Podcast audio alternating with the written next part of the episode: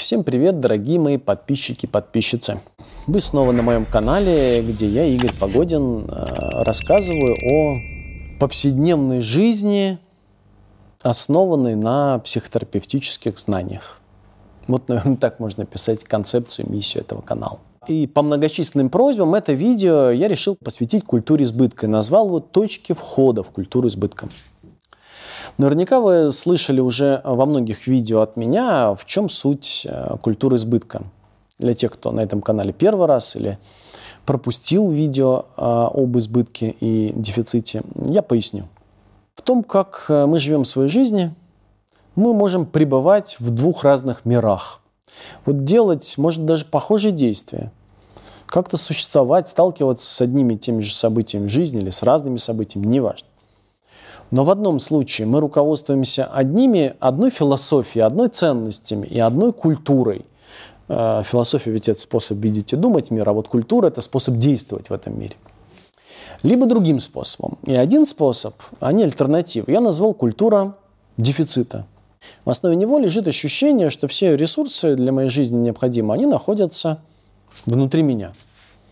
И они принципиально исчерпаемы. Поэтому мне самому может не хватить. Поэтому мне нужно все время пополнять. Там внутри сундук такой.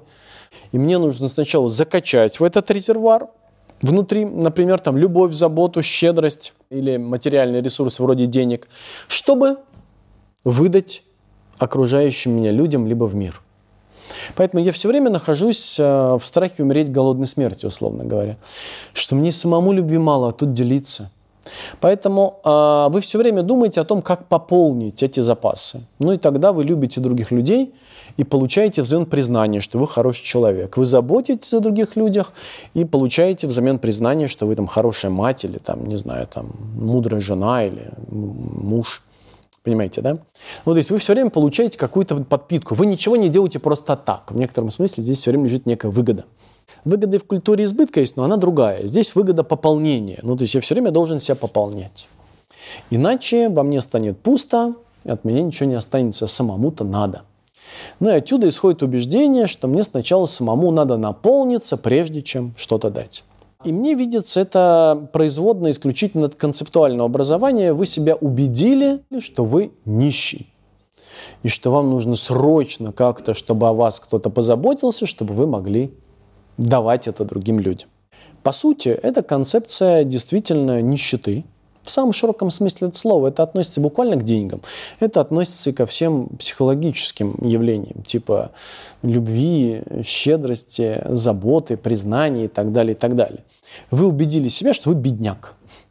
А и в этот же момент, как ни странно, а, откуда происходит культура избытка, вы сидите на сундуке с бриллиантами или золотом частое явление. Много метафоры, не только, кстати, э, метафоры, частичная реальность, это также описывает в виде довольно забавных историй. Один из известных романов Паула Каэли, где главный персонаж прошел полмира, чуть не погиб, ища э, в поисках сокровищ, а в итоге сокровища были в том месте, откуда он ушел с самого начала. Или вот еще одна реальная история про алмазные поля Кимберли. Это уже история, имеющая отношение к 19 столетию. Когда один из персонажей в эпоху такой бриллиантовой, не знаю, называлась ли она так, но лихорадки, значит, приехал э, искать бриллианты, купил участок, где по неким, там, условно говоря, разведданным они должны находиться, искал много-много лет, ничего не нашел, был в отчаянии и, в общем, решил продать этот участок. К нему пришел персонаж по фамилии Кимберли. Посреди поля, значит, они сели на большой камень. Э, тот подписал договор о продаже участка, этот о покупке. Вот, и все, что сделал Кимберли, значит, он встал, сдвинул камень в сторону, а там обнаружилась, соответственно, а, алмазная жила целая. Так появились поля Кимберли. И это на самом деле характеризует всю нашу жизнь. Мы сидим на алмазных полях. На самом деле вам не нужно получать любовь извне, чтобы давать ее другим людям. Вы уже есть любовь. Вам не нужно требовать заботы других людей, чтобы иметь возможность заботиться о третьих людях. Потому что вы и есть забота. Вам не нужно наполнять себя, чтобы позволить быть щедрым, потому что вы и есть щедрость. И это уже есть. Вы уже сидите на камне, который находится на большом алмазном месторождении. Вот в этом заключается культура избытка. Я не являюсь больше пространством, в которое нужно что-то закачать.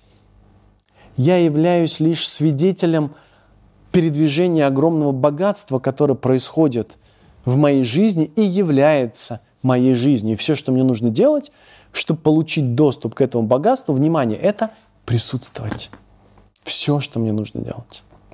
И когда у меня спрашивали, Игорь, расскажи, ну а как же освоить культуру избытка сейчас, вот если внимательно прочесть комментарии почти под каждым видео, где я так или иначе трогаю тему присутствия культуры избытка, вы спрашиваете, ну а как туда попасть?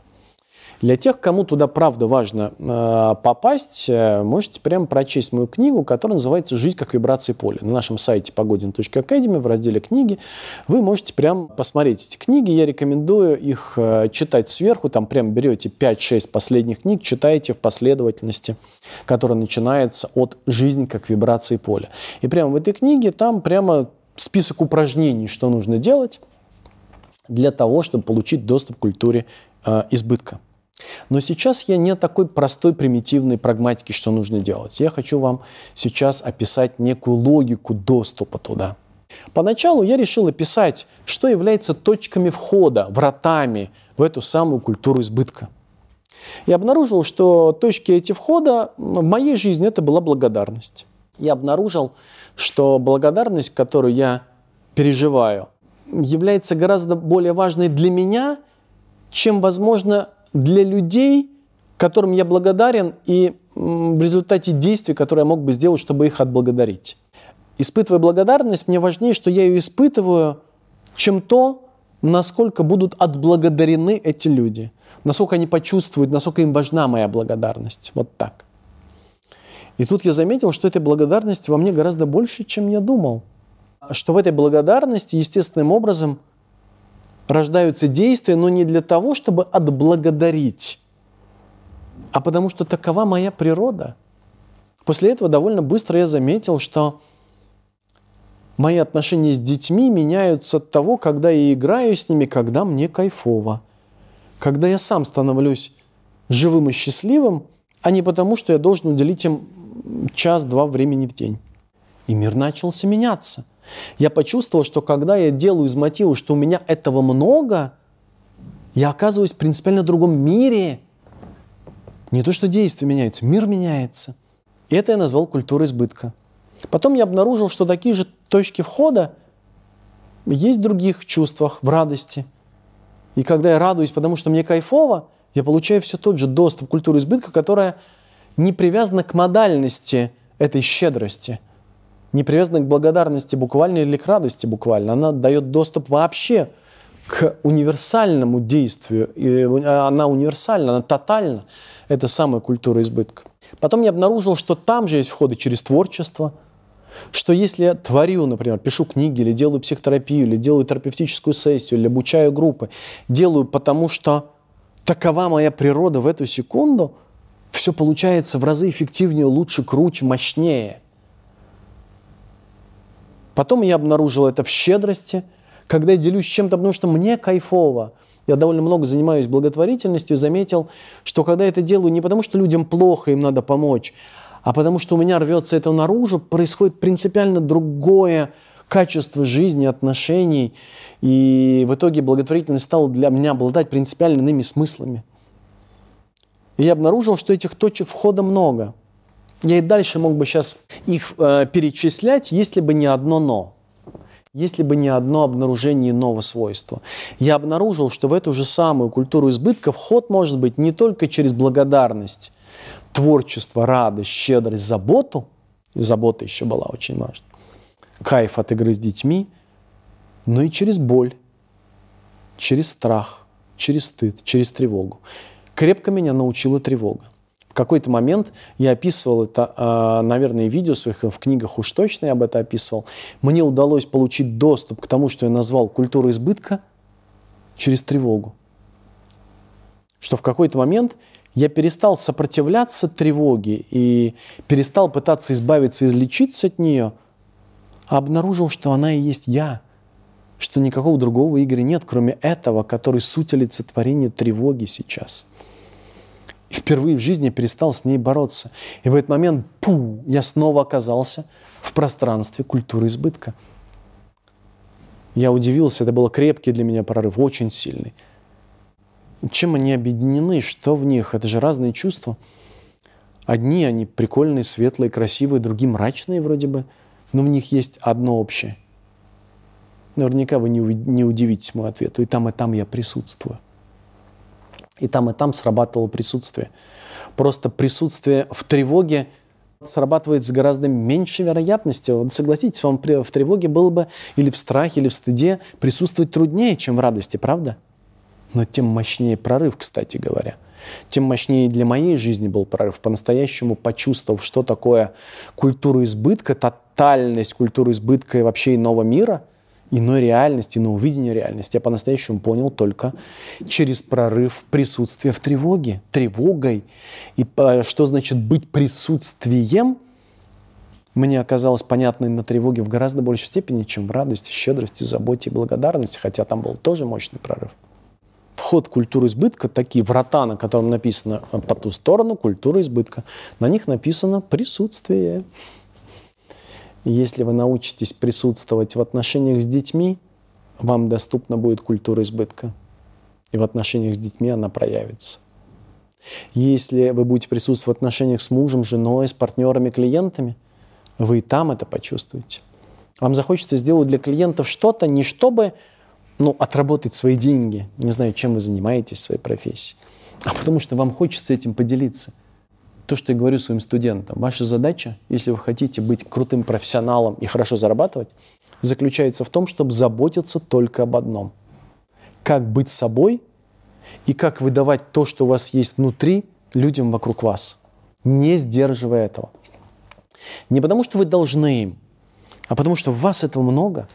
Я прихожу на очередную группу, например, которую веду, или с очередным клиентом, с одним желанием – дать больше – не потому, что баланс был в сторону больше давать, чем брать. Нет, это все манипуляции концептуального рода.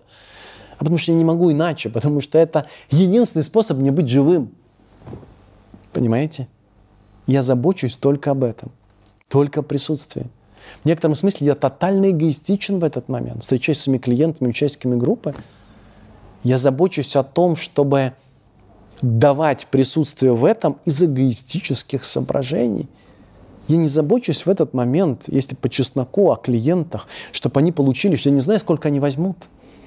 Но я забочусь о том, что только быть собой. И в этот момент открывается то, что я называю культурой избытка. Только в этот момент. И поэтому мне не приходится работать и пахать каждый день. Э, я могу работать каждый день без выходных 5-6 месяцев по 14 э, часов в день и не уставать.